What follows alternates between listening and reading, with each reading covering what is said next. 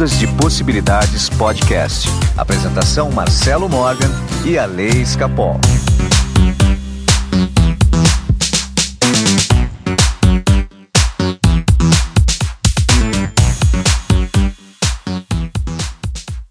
Meus amigos do Ondas de Possibilidades Podcast. Meu nome é Marcelo Morgan. Eu estou aqui com o meu amigo fabuloso Alessandro Escapol.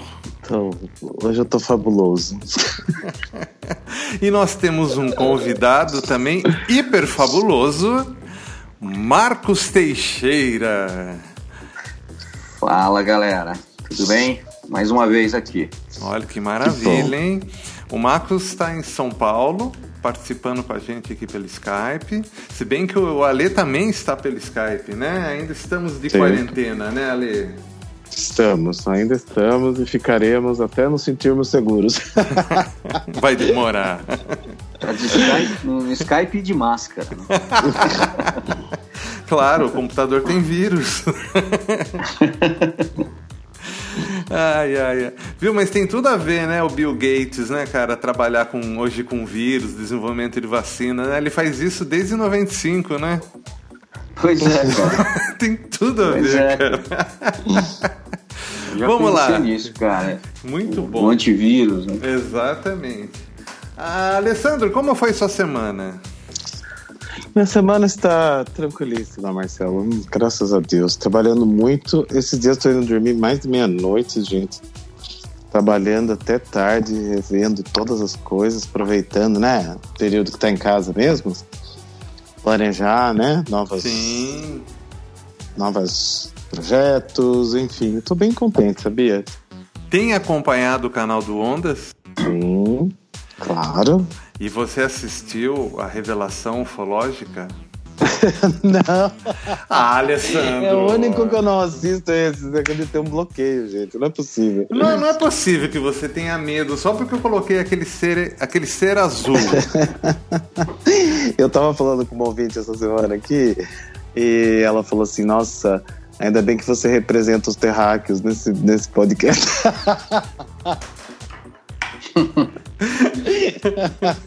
Ela falou, eu acho que você não é muito terráqueo, não, mas você é sou, sou terraqueicíssimo. Ai, ai, gente, temos que expandir a nossa consciência, né? Esse é o objetivo. Exatamente. E aliás, e o programa de semana passada curtiu? Sim. Você escutou bom, depois? Né? Ficou bom, né? Ficou muito bom. Olha, né? foi um dos que eu mais recebi contato de, de ouvintes foi o da semana passada, sabia? Ah, o que que eles falaram? Vamos lá. Muita gente, muita, muita gente entrou em contato comigo, porque ah, eles falam, né? Ai, deixa eu dar minha opinião, não sei o que, eu acho tão legal isso. Mas é, se surpreenderam com o final, né? e vou falar, gente, não é combinado, a gente realmente fica sabendo na hora o que vai falar. Exatamente. Exatamente, né? A discórdia foi indo, foi indo, foi indo até que a gente chegou, né? É, mas você sabe que é a matéria-prima da vida, né? A divergência. Então eu acho muito legal isso, porque faz a pessoa expandir, né? A, a, os conceitos dela mesmo, né? Conforme vai ouvindo os argumentos. E ela criou dela no final e tá tudo certo. É isso mesmo. A ideia é essa mesmo, né? Exatamente. Exatamente.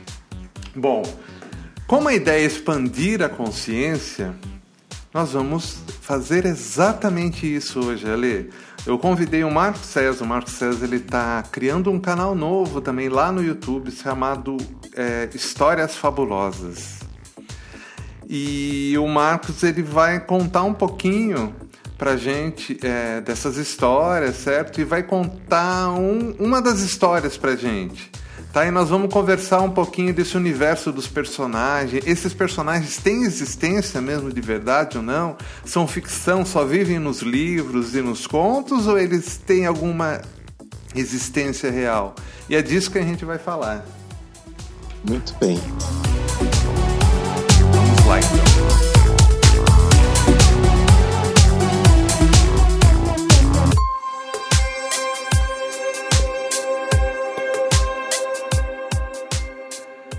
Alessandro, hoje nós temos Sou um eu. convidado para lá uhum. de especial, que é o Marcos Teixeira. É, Marcos, antes de mais nada, eu queria que você contasse pra gente o que é esse projeto novo, o que é esse canal Histórias Fabulosas. Bom, é, é, um, é um canal, assim, ele surgiu de, de sei lá, um, um pouco de observação do que do que estava rolando, do que eu estava vendo no YouTube até. Uh, eu percebi que tinham vários canais que, que contam história, né? E, claro, você tem um segmento de canais uh, de histórias infantis, né? Que é uma coisa que já existia, nessa né? contação de história que sempre existiu, desde de, quem estava em volta da fogueira até nas livrarias, né? Com as crianças sentadas e tal, uma coisa meio teatral. E isso foi para o digital, isso foi para o YouTube e tal. Mas tem um, outro tipo de, de canal que eu comecei a assistir, acompanhar, que contavam histórias é, sobre mistérios ou crimes é, que não foram solucionados, né? histórias estranhas e tal. Só que histórias, é, histórias reais, documentadas, é, enfim, histórias baseadas em, em que, que, eram retiradas de arquivos e tal, né? Tem até um nome para esse segmento aí, chama True Crime, né? Que é, são esses canais que contam essas histórias. E eu, eu achei bacana aquilo, só que não era exatamente o que eu, o que eu tinha vontade de fazer. Né? E como eu sempre é, trabalhei né, em agência, em publicidade e, e, sempre fui redator, né? Quer dizer, a minha, minha função era escrever, era criar e tal. Eu falei, poxa, eu vou, eu vou criar as minhas histórias, né?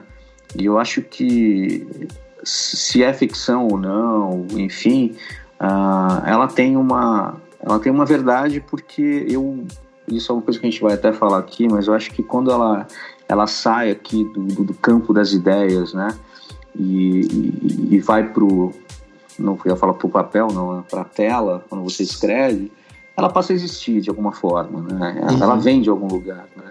É, essa história, esses personagens, esses locais, essa narrativa, ela vem de algum lugar, né? Como um processo de, de, de qualquer escritor, né? Para escrever um livro. Uh, e eu resolvi escrever uh, algumas histórias que, que, que, trazem um pouco do, do universo que eu sempre é, me alimentei, né? de, de de literatura, de filmes e séries e tal, né? Uma coisa meio além da imaginação, né? Aquela série dos anos 50. E, e resolvi escrever as histórias e, e contar essas histórias na, na, frente da câmera, né? De maneira super simples e tal, mas e, e ilustrando ela, né? Com, com, com, com fatos, com datas, com detalhes e tal. E tem sido super bacana, né? Ainda está no começo, tem, tem, são quatro histórias que eu publiquei, são quatro vídeos. Estou indo para o quinto agora e está tendo uma resposta bacana. As pessoas que, que, que assistiram estão comentando, estão curtindo, tal, tá, tá bem legal. E olha que interessante, o Marcos ele é um excelente contador de histórias, sempre foi. Ele uhum. tem essa capacidade de fazer a gente prender a nossa atenção, né? E eu lembro que quando ele me passou o primeiro roteiro que ele escreveu, eu li aquela história e falei: caramba, isso não é ficção. É, sabe quando você não quer acreditar que aquilo não é ficção? Porque ele, ele tem tanto de realidade na história. Por isso que eu estou trazendo ele, para a gente tentar entender esse processo. Até que ponto a obra de ficção é realmente 100% de ficção e até que ponto essa existência, quando você põe no papel, ela de fato se concretiza. Tá? Marcos, assim, é, tem uma, pergu uma pergunta, Aline, assim, antes dele começar com a história? Eu não sei, mas até que se prove o contrário, né, gente? Os Simpsons previram muita coisa que acontece agora. pois se olhar é. os episódios dos Simpsons, tem muita coisa que se materializou. Inclusive é, a, a nota de 200 reais. Muito doido isso. Marcos, então vamos lá, cara. É, conta um pouquinho dessa história que você acabou de lançar semana passada, que ela tem muita coisa de realidade. Beleza, vamos lá. Que assim, as três primeiras histórias que, que, que, eu escrevi, elas se passam nos Estados Unidos, né? em épocas diferentes e tal. Né? entre anos uh, 50 até anos 70 e tem uma que, que é sobre até uma, uma sociedade secreta que, que envolve o planeta todo, né? Seria uma sociedade secreta que, que é a que mais influencia no mundo. Uh, eu resolvi uh, fazer uma história uh, sobre a região onde né, eu, eu nasci, morei, que é aí a região de Sorocaba e tal, que envolve a Fazenda Ipanema, né? Que é uma fazenda da época do Império, uma fazenda onde teve a primeira fundição, né? De, de aço no Brasil, onde foi feito primeiro, os primeiros canhões, né? Por exército no Brasil, que foi inaugurado por, pelo Dom Pedro. E, e nessa fazenda, ela ela tinha projetos lá de, de, de, de agronomia e tal, então hospedava técnicos, engenheiros, de, agrônomos que vinham de várias partes do mundo e tal. E, e, por ser muito antiga, essa fazenda tem muita história, né? Ela tem histórias sobre fantasmas de, de escravos, né? sobre, sobre coisas que, que, que, se mexem, né? Umas coisas meio, meio paranormais.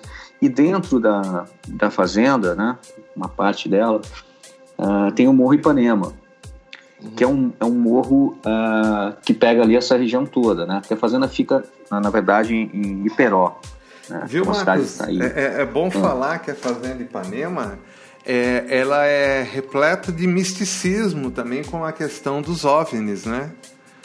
Então, exatamente. É, é, ela, ela fica em Peró, né? E faz aí divisa também com Araçoiaba da Serra. E, e esse morro que fica na fazenda, ele tem muita história uh, de aparições de, de OVNIs, né? De, de luzes no céu. Uh, e, inclusive, uh, fala-se sobre um, seres azuis que aparecem dentro e fora da fazenda. Isso já foi relatado por, por moradores né, da, da região, por, por moradores da fazenda, sobre esses seres. Só, só mais um detalhe, é... só mais um detalhe sobre isso daí. É, aqui no estado de São Paulo, a fazenda Ipanema, o morro de Ipanema que fica dentro da fazenda, é, ele é considerado o local de maior incidência de objetos não identificados. Tá? Por quê? Ah. É, você vai falar aí sobre que o morro é, do Ipanema ele basicamente é feito de magnetita, que é o único é, material imantado que existe. É demais isso, né? É, e isso Exatamente. faz com que a, a, o campo eletromagnético que tem em volta da Terra, em cima do morro do, de Ipanema, é como se ele fosse sugado, formando um cone. Então, a, é, facilitando a entrada de objetos, de naves, de viajantes cósmicos, tá? É por esse ponto. Então, por isso a grande incidência de, dessas aparições nessa fazenda. Mas continue. Então, olha só, quanta uhum. coisa que é verdade nisso. Então, exatamente. É sobre isso que eu ia falar. Esse morro, é, ele tem todo essa, esse histórico, né, de, de aparições, né, de, de OVNIs e do céu e tal. Uh, do outro lado do morro, ali na base do morro também fica uh, uma base de, de, pesquisas da, da Marinha Brasileira que está desenvolvendo um, um, reator nuclear né, para sistema de propulsão de submarinos nucleares. Uhum. Então também tem essa curiosidade ali que é, é muito estranho. Uh, então, e esse morro, uh, pela parte geológica dele, já dizem, né, pelos estudos, que ele já foi até um vulcão, né, ele tem essa origem. E ele é feito de magnetita, né, que é um uma, uma, uma substância, vamos dizer assim, um, minério, né, é, magnético mais antigo conhecido pelo homem. Né? É, assim, é, é um troço muito potente e é uma formação muito única, como você falou, muito muito exclusiva, né? E isso, ah, pelas teorias, faz com que facilite, né, a entrada de, desses, dessas naves, desses objetos, né, porque causa uma distorção aí no campo magnético, no campo gravitacional, etc. E juntando tudo isso, né, e, e, as histórias que eu sempre pesquisei e ouvi na época que eu morava aí, uh, eu passei duas noites nessa fazenda, uh, uma por conta do cometa Halley, né, eu passei uma noite lá em cima do, do morro, escondido, uh, a gente quase foi preso por uma patrulha da marinha, e, e uma outra vez até com moda, né, no, num grupo lá que a gente frequentava, a gente foi passar acho, uns dias lá, não lembro se era um carnaval, né? Não lembro. Nessa, nessa numa das casas dessa vila, né? Tinha uma vila para hospedar esses estrangeiros, né? E hoje parece que está até abandonado isso. Mas a gente ficou lá. Então, é uma fazenda incrível, né? um lugar super bonito, tem estruturas é, né, de, de, de, tijolos ingleses, né? Tinha essa parte aí tinha angularia, tinha a parte da fundição e tal. É muito legal. É, aliás, é um passeio bacana. Né, passeio né? Parque, sensacional. É aberto a é visitação. Ah, inclusive o Serginho Holtz, que participou de um podcast aqui com a gente, ele é guia lá. Vem gente do mundo inteiro para conhecer a fazenda e ele é um dos guias autorizados a levar o público lá. Mas, continuando. Então, e aí eu, eu falei, poxa, eu vou fazer um. um vou escrever uma história que, que vá tocar nesses assuntos, né? São, são histórias que, que eu sempre ouvi, né? Durante a adolescência e tudo. E aí eu escrevi essa história, né? Que chama A, a Fazenda dos Seres Azuis, né? Que fala exatamente sobre a aparição uh, desses seres relatados aí por várias pessoas, né? E aí uh, eu, eu começo essa história uh, que envolve um personagem chamado Odair, que é um, um, um, cara simples, é um cara que tem até o, o sexto ano do, do, ensino fundamental, um cara que não, né, não tem o, o não estudou muito tal, e ele, ele morava ali na, na, na região rural ali de Peró, e ele prestava pequenos serviços aí de, de hidráulica e elétrica ah, para o pessoal da fazenda. Né? E numa noite qualquer, tinha tido uma, uma frente fria que chegou de repente ah, e causou muita chuva na região. E ele foi chamado, acho que eram umas nove da noite, uh, por um engenheiro da fazenda uh, para ir lá socorrer porque a chuva estava tão forte que deslocou a, a uma das calhas da casa e estava entrando água na, num dos cômodos lá, estava vetando água pelo teto. E o Odair pega uma, uma, a moto dele, uma CG, né, surrada. Isso eu estou falando de 1983, tá? Uhum. Uh, ele tinha mais ou menos 29 anos. E ele sai na, naquela aquele toró, naquela chuva, tomando super cuidado, né? vai na estrada devagarinho. Quando ele chega na, na frente da fazenda, a entrada principal da fazenda estava um lamaçal, intransponível, não dava nem para chegar perto. Daí ele resolve pegar uma, uma entrada alternativa, numa outra estradinha. Ele chega nessa estradinha também tá horrível. Né? Aí ele sai por uma trilha. Nessa trilha ele vai andando bem devagar, né, apoiando a bota no chão, acelerando um pouquinho, porque estava realmente muito complicado. Aí chega uma hora que ele não dá mais, ele para para tirar a lama do rosto, porque ele né, não, não, não gostava de usar capacete, né? Em 83, né? As pessoas não tinham essa preocupação. E ele para ali para limpar o rosto, né? Tava cheio de lama. E aí ele começa a escutar um barulho, um som que ele vê que é um som estranho, né? Não é um som natural ali da, da, mata, né? Porque ele conhecia muito a região, ele, ele nasceu ali, né? Ele sabia o que, que era cada, cada som da mata. E, e era um som, parecia uma coisa elétrica, um motor, um, um gerador elétrico. Né? Acho estranho aquele som e tal. E quando ele, ele vira para o lado, ele percebe um clarão muito forte, azulado, na base do morro. Parecia uma, uma pequena aurora boreal, assim. Muito, muito forte. E ele acha aquilo estranho, né? E, ele fala, poxa, que, que, que, será que é isso, né? Ele fica ali, ao mesmo tempo que ele, ele fica com um pouco de medo, né? Ele fica muito curioso com aquilo. E ele resolve ir atrás daquilo. Né? A chuva já tinha diminuído um pouco, só que por ele ter ficado muito tempo parado no mesmo lugar, a moto atolou. Então ele, ele tem que fazer muita força, ele consegue arrastar a moto para a parte lateral ali da trilha. ele lembra que ele, ele, tinha uma lanterninha lá que ele ganhou do, de um de um pesquisador lá da fazenda, mas era aquelas lanterninhas tipo caneta, né, que tinha na, ali nos anos 80, ali faquinha, ele resolve nem usar. E ele começa a andar em direção à base do, do, do morro, para ver o que, que é essa luz. E conforme ele vai avançando uh, na direção da luz, ele começa a ter a sensação que tem uns vultos uh, passando em volta dele muito rápido. E ele, ele vai andando e vai andando, e conforme ele, ele avança, esses vultos vão ganhando um contorno, uma silhueta de, de, de, pessoas, assim, parecem pessoas, mas ele, ele não sabe se é um efeito da, da, da contraluz, né, que era muito forte, se eram pessoas, se não eram pessoas, e ele vai andando, vai andando, vai andando, porque a curiosidade uh, era muito grande, e ele começa a sentir um cheiro muito forte de amônia, né, de amoníaco, e aquilo é meio, meio sufocante, mas ele, mesmo assim, ele continua. Uh, e quando ele vai ficando mais ou menos no meio do caminho, né, entre onde ele saiu e até a, a, essa fonte luminosa, ele tem a sensação de, de ouvir vozes. Só que ele ouve essas vozes dentro da cabeça dele.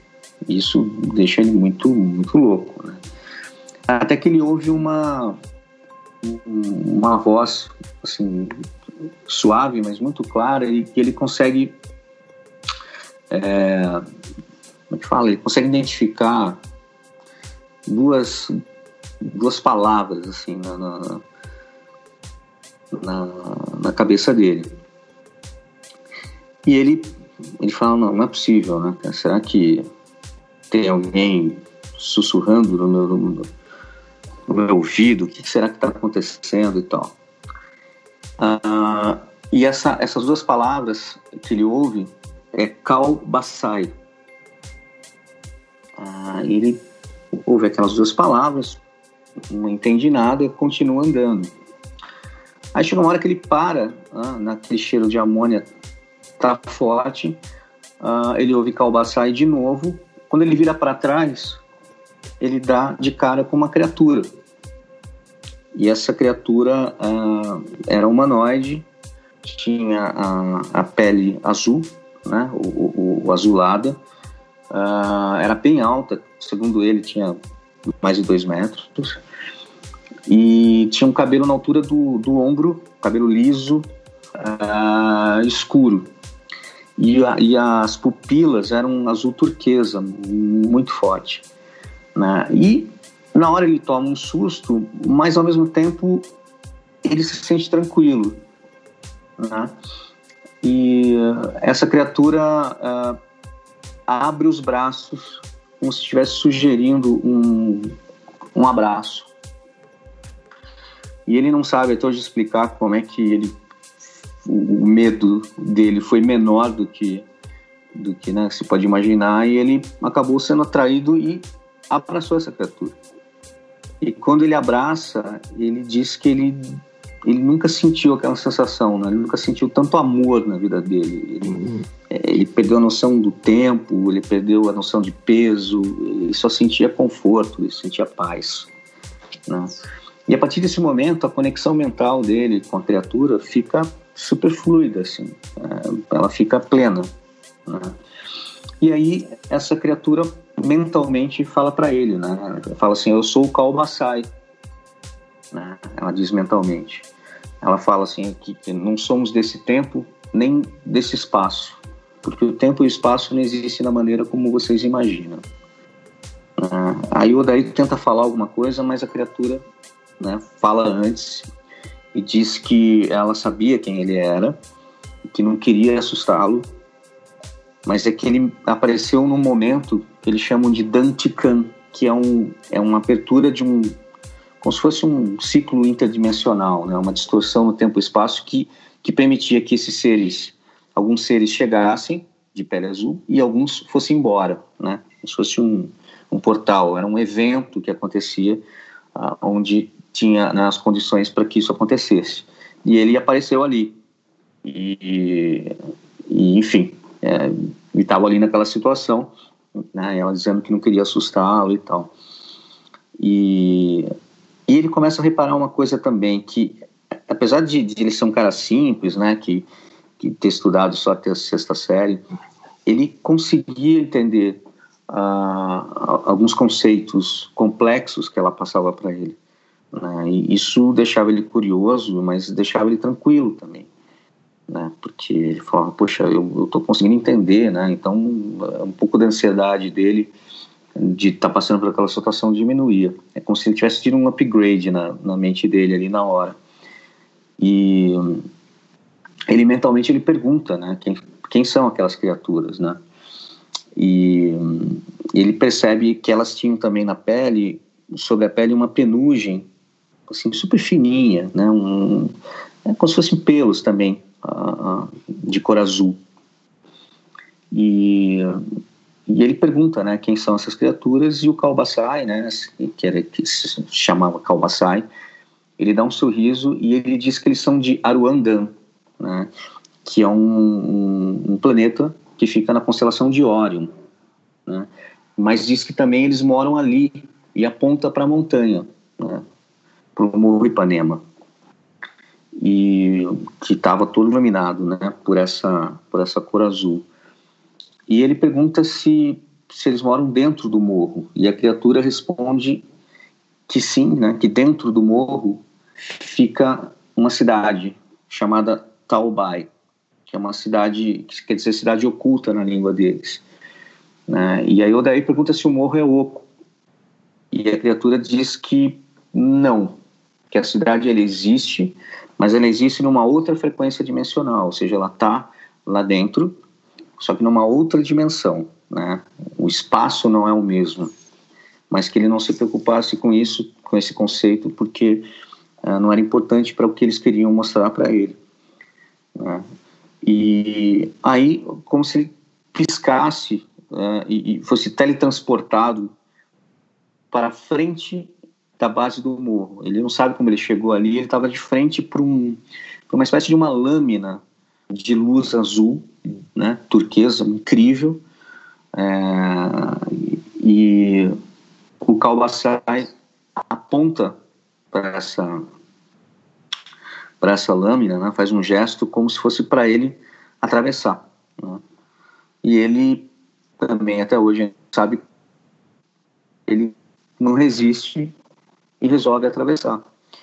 Ah, então ele fecha os olhos por causa da idade e também de medo, né? E ele vai atravessando. Quando ele entra nessa luz, ele sente o corpo dele formigar dos pés à cabeça e, e sente como se milhares de, de, de microagulhinhas picassem a pele dele, né?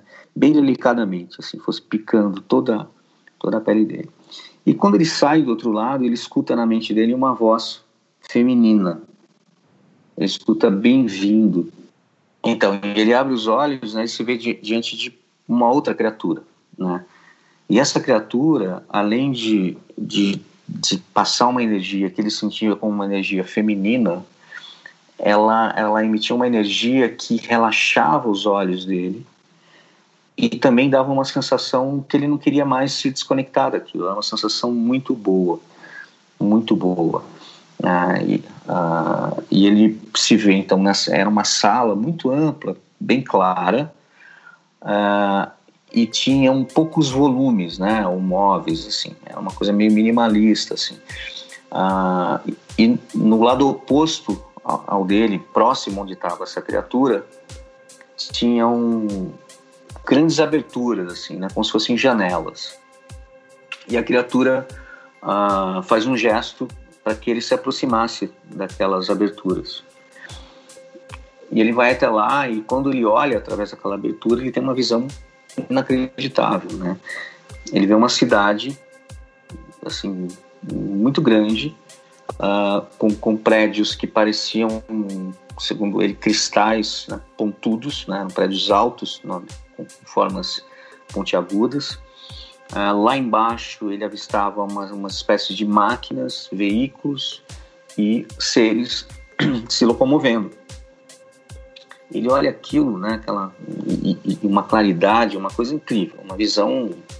Né, e, e, mentalmente ele, ele fala que aquilo era lindo e que ele só podia estar sonhando. E a criatura responde que, que os sonhos também acontecem em outras dimensões, por isso que ele tinha aquela sensação, mas que aquela cidade era tão real quanto a dele. E, e, ele começa a fazer perguntas, né? Por que, que eles moram ali? Por que, que ninguém sabe deles, né? E a criatura responde que eles moram ali muito antes de nós, né? humanos. Uh, que, e que o tempo era só uma dimensão, né? Que eles estavam ali desde a época das pirâmides, desde sempre, né? E que aqui, e que no morro de Ipanema, na nossa dimensão, tem ruínas das pirâmides deles. Isso é verdade, tá, gente? Na, lá é, na fazenda Ipanema realmente tem ruínas de pirâmides. E o, o, o Daí responde que ele já, já viu essas ruínas, que ele já ouviu falar nessa história das pirâmides, mas que ele sempre ria, né? Que ele não acreditava naquilo, que achava uma, uma loucura e tal. E a criatura disse que por algum descuido, alguns moradores uh, da fazenda já avistaram uh, eles nesses momentos de Dantican, né? Nesses momentos dessa, dessa distorção uh, dimensional mas que as pessoas associavam ah, essa visão né, a fenômenos da natureza tal, ninguém levava muito a sério e isso era ótimo para eles. Né? Mas o Daí pergunta, por que, que vocês falaram comigo? Por que eu? Né? E a criatura explica que esses minérios que compõem o morro, né, que são magnéticos, eles são uma formação muito rara, que proporciona essa distorção gravitacional que permite que esses, esses veículos, essas naves sutis deles, consigam transitar entre as dimensões. Né? E, e, por algum motivo, eles detectaram que o Odair ele reage a essas frequências da mesma maneira que eles. Né? Isso, isso chamou a atenção deles. E eles dizem que, para ele, que eles estão há muito tempo aqui uh, na, na, na, Terra para ajudar a humanidade a combater é, doenças que atingem os nossos campos sutis de energia. Né?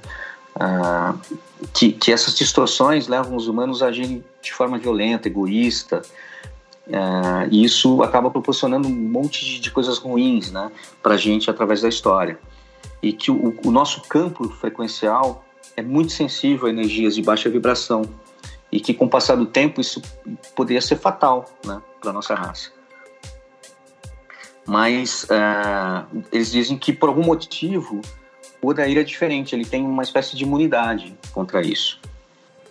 Ah, e aí a, a criatura aponta para um, um elevador, era um elevador grande, assim, transparente, né? o chão também era transparente, e eles descem até a, o nível mais baixo da cidade, né? que seria o, térreo ali da cidade de Taubai. E a criatura vai se seroneando ele, né? vai é, conduzindo ele por vários lugares, vai mostrando uma série de coisas. E, e durante esse passeio, é, eles passam muito conhecimento para o Odair, mas muita coisa num nível uh, inconsciente, para que o cérebro dele não estoure ele não fique cansado pra caramba com tanta informação uh, em tão pouco tempo. Né? Era como se fosse um download ali, ele recebendo muita coisa, muita coisa, muita coisa, muita coisa. E a criatura diz que porque o Odair ele olha e, e, ele percebe que existia, apesar de estar dentro do morro, existia uma espécie de um, como se tivesse um céu, né? Que dava a sensação de, de profundidade. E, e, a criatura diz que ali não nunca anoitecia, né? Chegava no máximo a um a um entardecer, assim, né? a luminosidade do entardecer e que ah, o conforto térmico dali, né, já que não tinha um sol, claro, vinha ah, do centro da Terra. E eles continuam ali ah, andando e num determinado momento eles levam o Odair até um, um local onde tinha uma cadeira que ela tinha, eh, ela era coberta por pequenas, como se fossem ventosas, assim, parecia silicone. E deixam o Odair ali alguns minutos, né? E falam que aquilo era uma máquina para de, de, estabilização celular, né? que era para estabilizar as células do Dari para que quando ele voltasse para a terceira dimensão, ou seja, quando ele voltasse para cá, ele não tivesse nenhum efeito colateral. O passeio chega no fim, eles pegam o elevador e saem naquela mesma sala, né, de onde eles partiram. O Kalbasai, né, aquela primeira criatura, estava lá esperando uh, é, para se despedir. E a criatura feminina ela abre os braços, né, fazendo aquele mesmo gesto do, do, do. E o Odeir novamente não resiste, ele abraça essa criatura e a sensação foi mais intensa ainda, né? A energia dela era tão forte, de, paz, de amor, de, era uma sensação tão incrível que ele começa a chorar. E o Kalbasai aponta para que eles atravessem novamente aquela aquela lâmina de luz. Eles atravessam os dois juntos e quando sai do outro lado a noite estava super agradável, não estava nem frio nem quente, não, não tinha nem sinal de chuva, estava tudo seco. E o Odaí vira para se despedir né, do, do Calbaçai. Quando ele vira, não tem mais nada, não tem ninguém. Ele olha e o morro vai desaparecendo ali na, na escuridão, não tem nada, não tem mais aquela luz azul. E quando ele vira para frente de novo, ele já está diante da moto dele. A moto está limpa, está com o motor ligado e não tem sinal de chuva. Ele olha no relógio, tinha passado cinco minutos, mais ou menos, da, da hora que ele saiu dali, daquele local. Ele está super confuso, mas ele resolve ir para a fazenda. Né? Primeiro para tentar falar com alguém, para tentar entender o que estava acontecendo e porque tinham chamado ele. Né? Então ele pega a moto e vai para lá. Quando ele chega na vila de casas, uh, ele, ele bate lá na, na casa do engenheiro chamava Pedro, Pedro Santana. Uh, tinha uns 50 anos, mais ou menos. E ele, quando o Pedro abre a porta, ele já começa, antes do Pedro falar alguma coisa, ele já começa a se desculpar por ter demorado. E o Pedro interrompe, pede calma, fala assim: por que, que você está me pedindo desculpa? Né? Não, é porque, desculpa atrás, aconteceu um negócio muito louco comigo, não sei nem explicar e, e era já para eu ter chegado, e você me chamou, não sei o que. Ele falou, não, eu não combinei nada com você.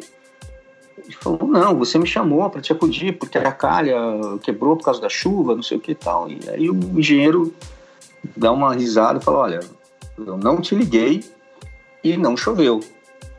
Aí o daí fica né, frita né, o, o cérebro dele, não sabe nem o que, que, o que falar o, o engenheiro vê que ele está nervoso, tal, convida para entrar, tomar um café, tomar uma água tal. Ele aceita, mas acaba não falando nada. Ele acha melhor não comentar sobre nada com, com, com o engenheiro. E a partir daquele dia, ele nunca mais voltou na fazenda né, para trabalhar.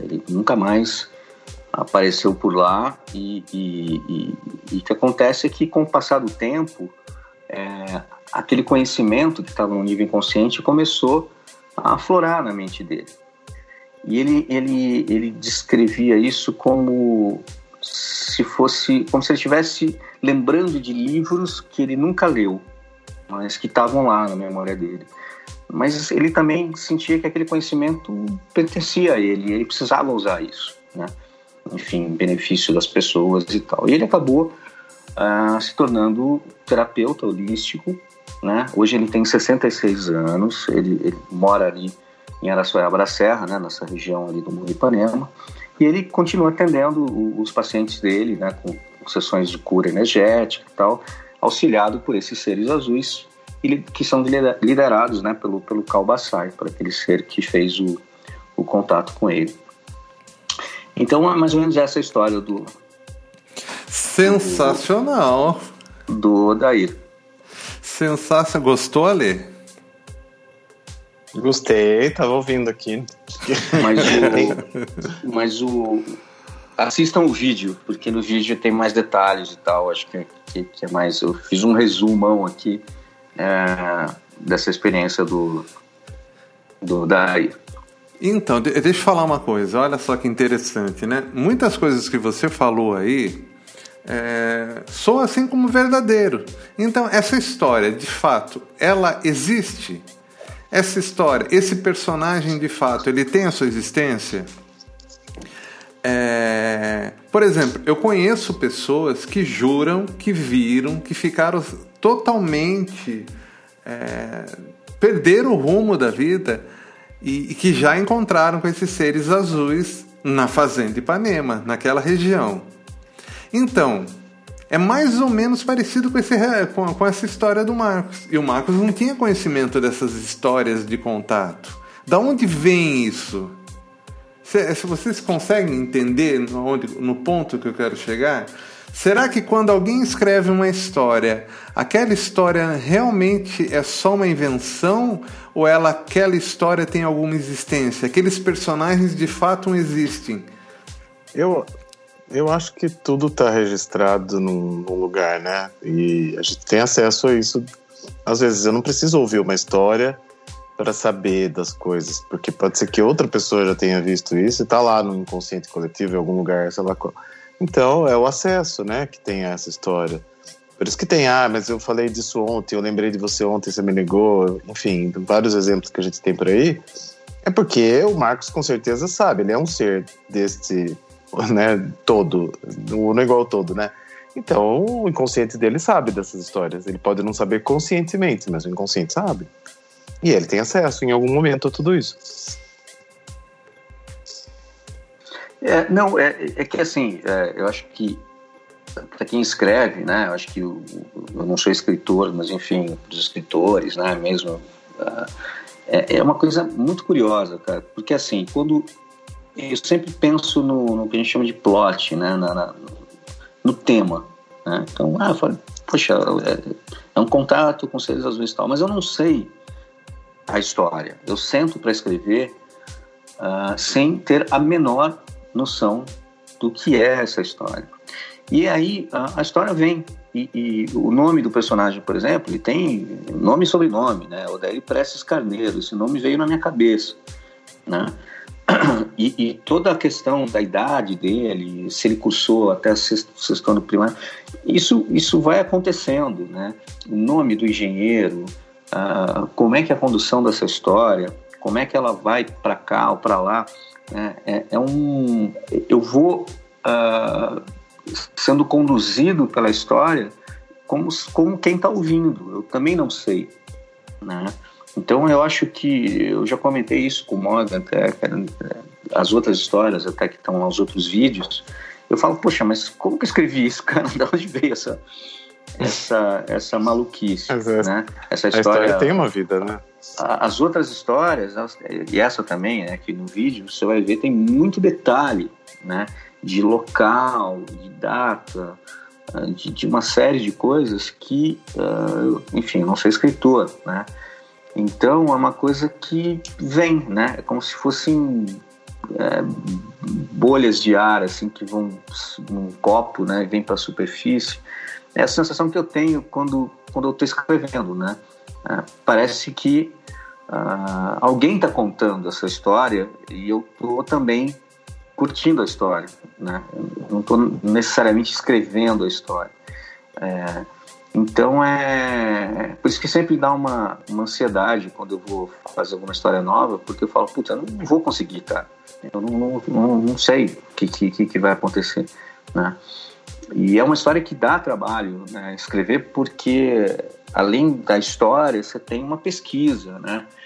É, sobre, sobre datas, sobre locais, né? Então, uh, eu, eu tomo cuidado, por exemplo, uh, as fotos que aparecem, né, a foto do nesse nesse vídeo, por exemplo, do Odair do engenheiro, é, eu gero essas fotos essas pessoas num, num site de uma empresa americana que, que, que gera essas pessoas por inteligência artificial. São pessoas que não existem, né? São pessoas geradas com base num arquivo de bilhões de, de biotipos humanos que compõem uma foto. Né? Então são, são pessoas que não existem. Né? Então, na verdade, é, é uma experiência escrever e depois uma experiência ouvir uh, ou me ouvir e ver depois de pronto. Né? Então eu acho que uh, muita coisa ali que eu não sabia Uh, depois fui ver que, como você falou, que, que é fato, né? Que, que existe mesmo esses relatos e tal. Então, é, é bem curioso, assim. Está é, sendo uma experiência bem, bem bacana. Então, mas, é, é, mas eu acho que esse processo de trazer para a realidade, acho que basta colocar no papel, né? Quando a gente coloca no papel aquilo que era uma possibilidade, como que eu sempre falei aqui, aquilo torna-se uma probabilidade de realidade, né? E essa existência que se materializa na terceira dimensão é a parte mais grosseira das ideias. A parte mais sutil, muitas vezes, ela nem se manifesta aqui. Então, se pode imaginar de realidades paralelas que estão aí prontas para chegar para a gente. Né? Será que a gente, de repente, a gente não, essas histórias não se conectam com a gente, acabam fazendo parte da nossa existência? De uma certa forma, todas as histórias já existem. De repente, a gente escolhe uma dessas histórias para viver e aquilo se manifesta na nossa vida. Olha que coisa interessante. Por que não? Sim, né? sim. Por que não? Então, quantas não, histórias já a gente vive, né? Fala, Marcos. Não, eu acho que é, é, é um exercício interessante né, dentro do assunto aí, né, do, do Ondas de Possibilidades, que você, se eu sou capaz de escrever uma história, né, teoricamente do zero, que está vindo aqui da minha mente e ela se torna ah, uma coisa real, né, no, no, papel, ou na tela, ou depois de gravado, por que, que eu não posso escrever a minha história? Exatamente, sensacional, então, é isso mesmo. Eu escrevo a minha história. Então, essa história que eu escrevi, eu posso escrever uma história que eu vou viver essa história. Né? Então, acho que a gente tem essa capacidade realmente de tirar uh, uma história né, do, de um de um nível, de uma dimensão de possibilidade e trazer ela para a realidade, uh, sendo que o personagem é você mesmo. Né? Então, se esse personagem, que é mais vivo ainda do que o que está na história, né, ele é capaz de, de, de, conduzir, de fazer o próprio roteiro, fazer essa história. Então, acho que tem tudo a ver isso. Exatamente. E olha, Marcos, assim, é, eu sempre insisto, eu bato na tecla de que a gente é o, o autor de tudo que acontece na nossa vida. E principalmente, como você falou, de a gente ter essa capacidade de escrever a nossa história. Por exemplo, no protocolo que eu estou deixando disponível, que é o protocolo da matriz quântica da criação, é basicamente isso. É um exercício que você faz através de um gráfico, um gráfico de radiônica, onde em cima desse gráfico a gente escreve a história que a gente quer viver. E quando é usado junto com uma frequência sonora, diariamente por 64 dias, aquilo tende a ser realidade. Ou seja, a gente está usando um processo de escrever a nossa história com elementos da terceira dimensão, que é a frequência, você escrever e colocar num gráfico. O gráfico ele se transporta da terceira para a quarta dimensão e aquilo se torna a nossa realidade. Olha que coisa interessante. Então tudo começa em você escrever sua própria história. Olha só. É, exatamente. É Sensacional. Ale, não fique quieto ali. Fale, meu jovem. tá assustado, parece que tá atrás da moita observando. Hoje eu tô... Deixar, eu ficar falando aqui sem parar. Hoje eu tô muito coruja, não fala nada, mas presta uma atenção. Olha só, gente. Na verdade, é, o que eu, eu queria chamar a atenção nesse episódio, que já estamos com 49 minutos de programa, é, eu queria chamar a atenção é para as histórias que a gente conta, conta para nós mesmos. Né? Como que o Marcos falou, se a gente tem a possibilidade de escrever uma história qualquer, a gente tem a possibilidade de escrever uma história nossa. Isso é muito importante você entender, que está na sua mão. Não está na mão de ninguém, não está na mão do escritor, não está na mão do Alê, não está na minha mão, não está na mão do Marcos César. Está na sua mão escrever a sua história. Marcos, como que faz para te achar, achar seu canal no YouTube? Dá detalhes. Tá, eu já, eu já vou falar só, só mais um adendo nisso daí que você está falando, que eu acho que é interessante, que é, sobre essa questão de escrever história. É, se a gente consegue acreditar numa história que a gente lê num livro, né? Por exemplo, lá o Arthur Conan Doyle lá criou né, o Sherlock Holmes, por exemplo, né? Uh, se o Sherlock Holmes é, é, um personagem que hoje é, praticamente ele existe, né? Não só nos livros, filmes, é, é assim, é um personagem que está na cabeça de todo mundo. Se, se eu, quando eu leio um livro, eu, eu tenho uma imersão nesse livro e eu consigo acreditar naquela história, naquela aventura, naquela narrativa. Por que não eu escrever a minha história? Escrever mesmo, botar no papel, como você falou, além do exercício mental, né, do, do protocolo, a gente também escreve, né, para colocar lá, é, você escrever essa sua história e acreditar nela, né, porque é sua, você está escrevendo, né, então se a gente tem essa capacidade de acreditar numa história, num livro, a gente tem que acreditar na nossa história, na história que a gente está escrevendo, né, então acho que é legal aproveitar essa, Eu... essa capacidade. Bom, o meu o meu canal, tá? Para quem quiser e tiver curiosidade e, e, e de ver uh, as outras histórias, são bem legais. Chama Histórias Fabulosas, né? Vai lá na pesquisa do no YouTube e coloca lá Histórias Fabulosas, tá?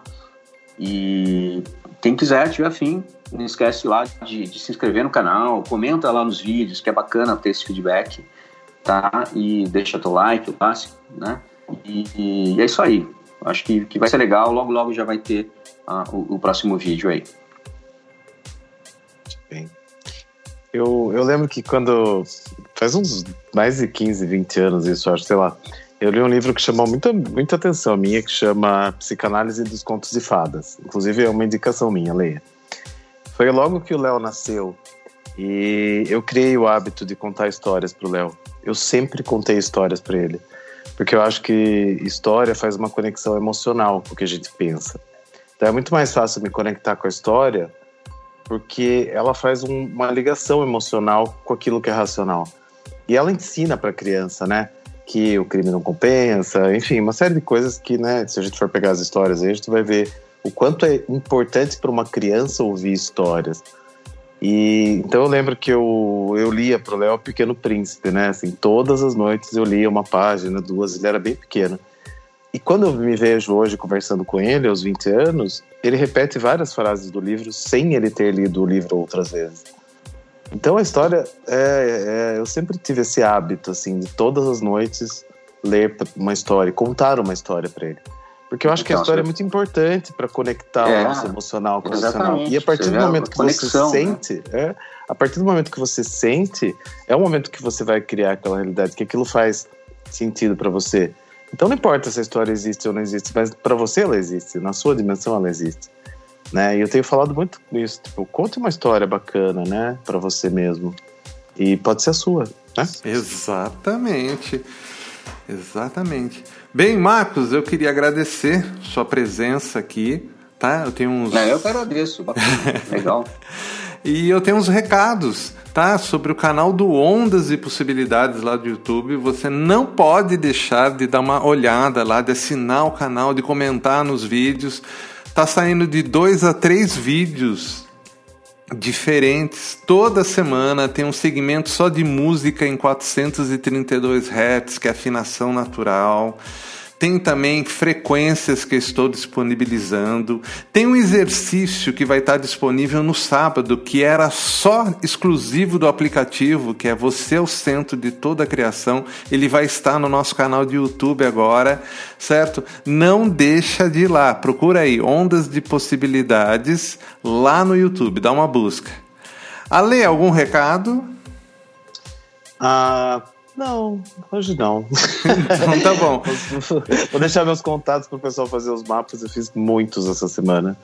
É, quero mandar um beijo para o Marcos, que eu falei com ele ontem. Nossa, a gente tem tanto ouvinte que eu falei essa semana que é, que é uma coisa assim impressionante. Eu tenho, tô muito feliz com isso.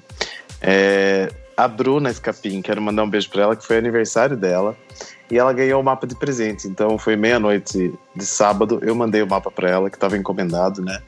De presente. E as duas pessoas são ouvintes, tanto a que encomendou quanto a que ganhou o mapa. Olha, falei aniversário, o que você vai me dar de presente amanhã? Nossa, o mapa numerológico, eu já te dei, né? Já vi. Amanhã eu faço 5.1, hein? Muito bem, muito bem. Olha só, nisso. cara. Bem-vindo. Bem-vindo, exatamente. Ale, qual que é o seu telefone, seu WhatsApp? É 15 98 188 2802 ou no Instagram, Ale Escapol. E você que está procurando uma ajuda, precisa de uma força, eu atendo. Tá? À distância, meu WhatsApp é 15 99108 5508. E se você está interessado também numa força maior no protocolo da matriz quântica da criação, inclusive tenho duas pessoas que estão aqui que estão fazendo. O Ale está fazendo, né, Ale? Sim. Focado todo dia? Focadíssimo. E o que, que você está achando? Ah, ele vai fortalecendo, né? Eu tô gostando. Tô Então gostando. tá. Porque assim, eu troquei de propósito, lembra? Então eu tô um pouco atrasado em relação Ah, pessoas, você porque- trocou de propósito, exatamente. É, lembra que a gente fez? Certo. Mas. Que maravilha. Eu já tenho duas pessoas que conseguiram o seu propósito, hein? Olha que demais. Maravilhoso. E você, Max? O quê? Tá fazendo o protocolo? Tô fazendo, cara. Fazendo todo Religiosamente? dia. Ontem fiz, né? Tentando fazer sempre no mesmo horário. Tô aqui na, na minha frente aqui com, com, o, com o gráfico, com, o- com o papel que eu escrevi em cima. Só sai dali quando eu tô fazendo o, ouvindo a, le- frequência. é, né? E fazendo a leitura dele. Isso, eu tô fazendo aí, são 64, né? É, 64 dias. Tá curtindo? Exatamente.